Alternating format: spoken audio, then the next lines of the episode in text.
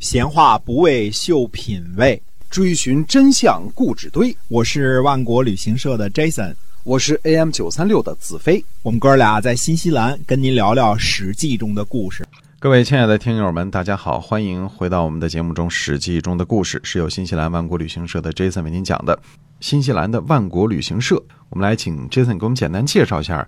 呃，咱们万国旅行社有哪些产品和服务，好不好？哎，对的，我们主要是做这个呃目的地成团啊，都是在新西兰本地成团的。嗯，那么南岛北岛呢，都每天都可以出团，但是呢，现在做的更多的是自驾游啊，自由行。嗯，大家呢自个儿想租个车，对吧？这种新新型的旅游方式啊，对，大伙都挺喜欢的。订个机票，订个酒店，对吧？租个车，还有呢就是。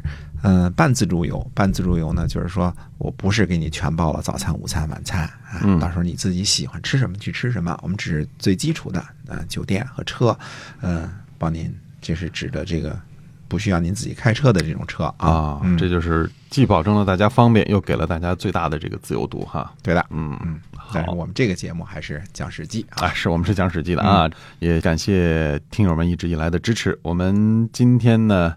书接上文，我们讲这个上集，我们讲了霸主大人。嗯，说的事儿呢是什么呢？在公元前呢六百五十五年的时候呢，贤国这个秦贤的贤啊，贤国呢仗着和霸主结盟了，就不做防备。结果呢，呃，楚国的这个斗谷乌图呢就出兵灭了贤国。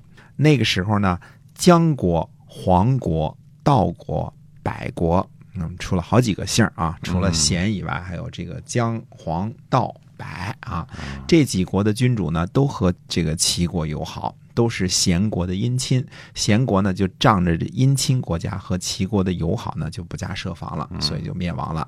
所以这事儿呢，还得说你自己得把自己的事儿弄好了，不能仗着朋友啊，不能什么事儿全都靠着朋友，这是不行的。公元前呢，六百五十五年呢，袁涛图对于郑申侯出卖自己呢，非常怨恨。我们说，现在要想个辙了。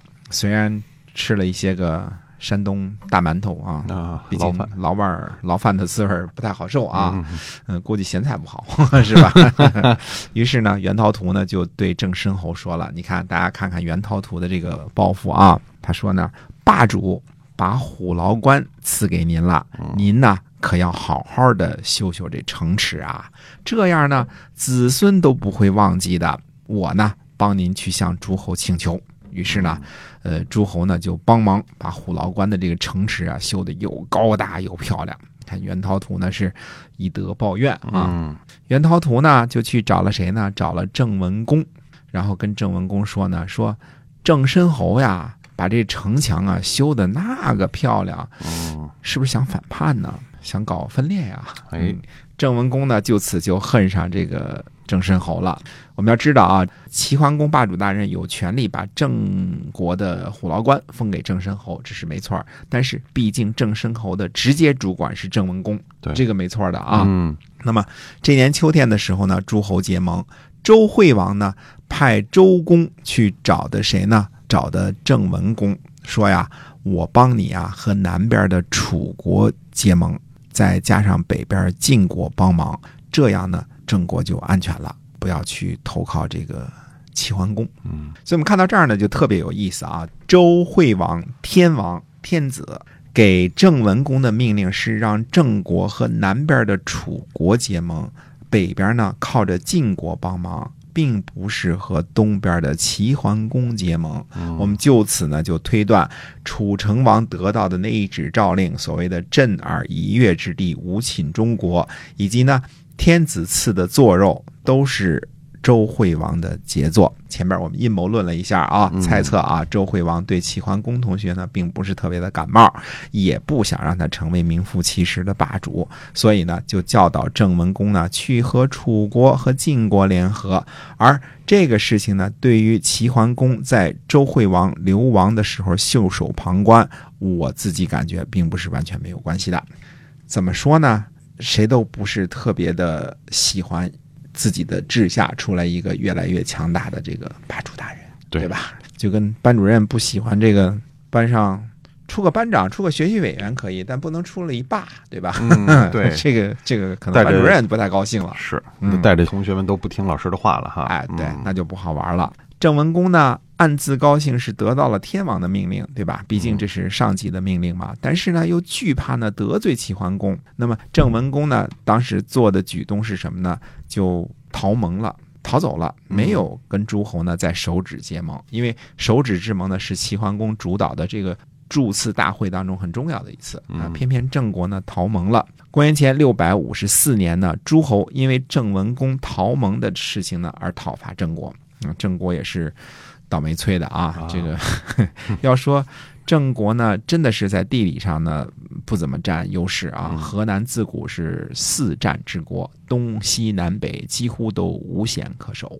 嗯，一马平川是吧？嗯，对，嗯，下下围棋的有句话说这个金角银边草肚皮，对吧？嗯，河南的地理位置呢就是草肚皮，对于战争来说呢十分的不美妙。嗯，北洋军阀时期有个叫吴佩孚的啊，嗯，大军阀啊，很厉害啊，很会打仗的。当时在河南的时候写了副对联，叫“八方风雨会中州”，写的很很神气啊，这个。可是写写完那副对联不久就完蛋了，所以这个河南不是一个对于战争的防守者或者进攻者来说，并不是一个特别好的地理位置。它无险可依哈，对的。嗯，那么自古的就有什么说法，叫什么逐鹿中原呐、问鼎中原呐这些事情啊。总之，河南呢是以宾语出现的形式居多的，都是被问之鼎，被被逐之鹿。对，它就是那只鹿啊，对那个鼎。哎，没错。那么。楚国呢，为了救援郑国呢，嗯，做什么呢？就包围了许国。那个时候，什么许国、郑国这一堆都是这个什么的啊？现在呢，好不容易有个郑国，这个向向楚国示好嘛，就包围了许国。等到诸侯呢出兵救助许国呢，楚国也就撤兵了。许国呢，呃，是绝对跟郑国是不对付啊，因为原来许国被这个郑国占了一半嘛。现在呢，许国跟着齐桓公混。那自然楚国是不愿意看到的。蔡穆侯呢，被齐桓公呢给折腾了一趟啊，自然是对齐桓公是不满的。那么贤国呢被灭呢，也让南边的诸侯们呢清醒了很多。虽然齐桓公霸主大人呢很强大，这个联合国也很强大，但是呢，楚国就在家门口，远水解不了近渴。那么小诸侯呢，专门等着齐霸主来救，也未必靠谱，因为。没等你赶到呢，像贤国这样就已经被干掉了。对，这年冬天呢，蔡穆侯呢带着徐喜公去见楚成王，这个事儿啊有意思啊。那么蔡穆侯看来是铁了心要和齐霸主作对了。这个许南爵呢也想明白了，他住这地界啊。靠着齐国霸主大人，着实的这个不靠谱，是吧？因为许昌已经是很那边了嘛，离着山东很远了嘛。那么徐喜公呢，用布蒙面，嘴里呢含着死人才使用的叫含玉，玉不能含在嘴里啊。这个死人死人才含玉呢。大臣们呢穿着丧服，抬着棺材。楚成王呢就问大臣冯伯说：“这是怎么回事啊？这这叫什么打扮啊？”那么冯伯呢？知识丰富，就回答说呢：“说想当初啊，周武王克殷，这个微子启也是这副打扮。周武王呢，亲自解开了绑绳啊，亲试其球，给那块玉璧呢举行了驱邪的仪式，烧了棺材，恢复了微子启的职位。于是楚成王呢，也就同样照样做了一回，算是呢饶恕了许国归顺齐桓公的过错。公元前呢六百五十三年，齐国呢。”又来攻伐郑国，因为你跟楚国好嘛。看来这个霸主大人是不能允许郑国有二心的。楚国呢不敢打郑国，难道还不敢揍你吗？对吧？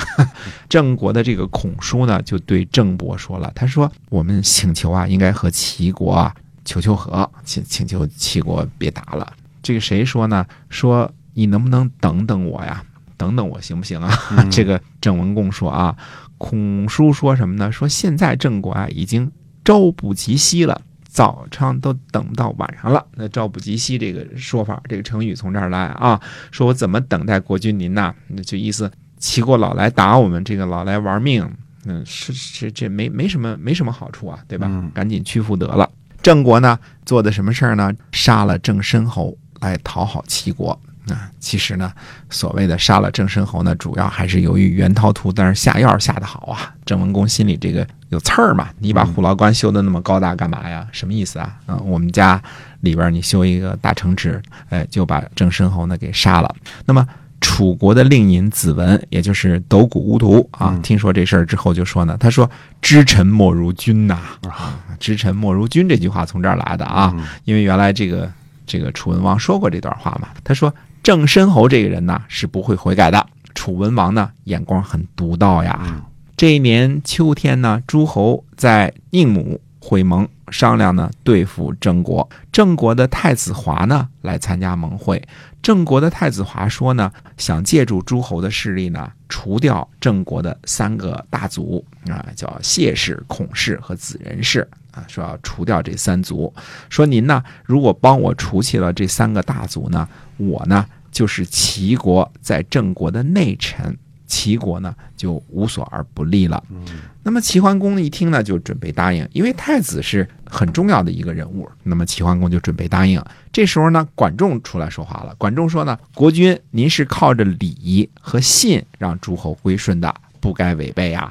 在郑国父子间呢，相互使用奸诈啊诈计，这是不对的。那么。齐桓公说呢，说诸侯讨伐郑国呀，现在好几回了都没搞定。那么答应太子华又有什么不行呢？管仲说呢，说您呢应该用德来收服诸侯，再加上训导。呃，说不答应太子华呢，率领诸侯讨伐郑国，郑国呢即将灭亡，哪里敢不答应呢？如果做了不恰当的事儿，郑国呢反倒有借口了，请您别答应。嗯，郑国一定会结盟的。这个。太子华呢，身为郑国太子，要求助呢盟国啊，所谓的这个联合国，来削弱自己国家内部的其他的大族啊，说这样呢一定不会长久的。郑国呢有很多贤明的大臣是离间不了的。于是呢，齐桓公呢就辞谢了太子华。太子华呢，因为这件事儿呢，也深深的得罪了郑文公。这年冬天呢，和管仲估计的相差不远，郑国呢终于决定归顺了。祈求这个结盟了，嗯，大家结盟吧，我们还是跟七霸主大人不打了，因为朝不及夕了嘛，早晨打晚上就快灭亡了，所以呢，还是呃不打了。这个之后呢，我们知道，由于郑国的归附呢，那会引起一次非常非常重要的盟会，也是当时天下诸侯很重要的一次盟会。那么，这到底是一次什么样的盟会呢？那么下回再跟大家接着说。好，我们今天啊史记中的故事呢就讲到这儿了。是由新西兰万国旅行社的 Jason 为您讲的，我们下期节目再会，再会。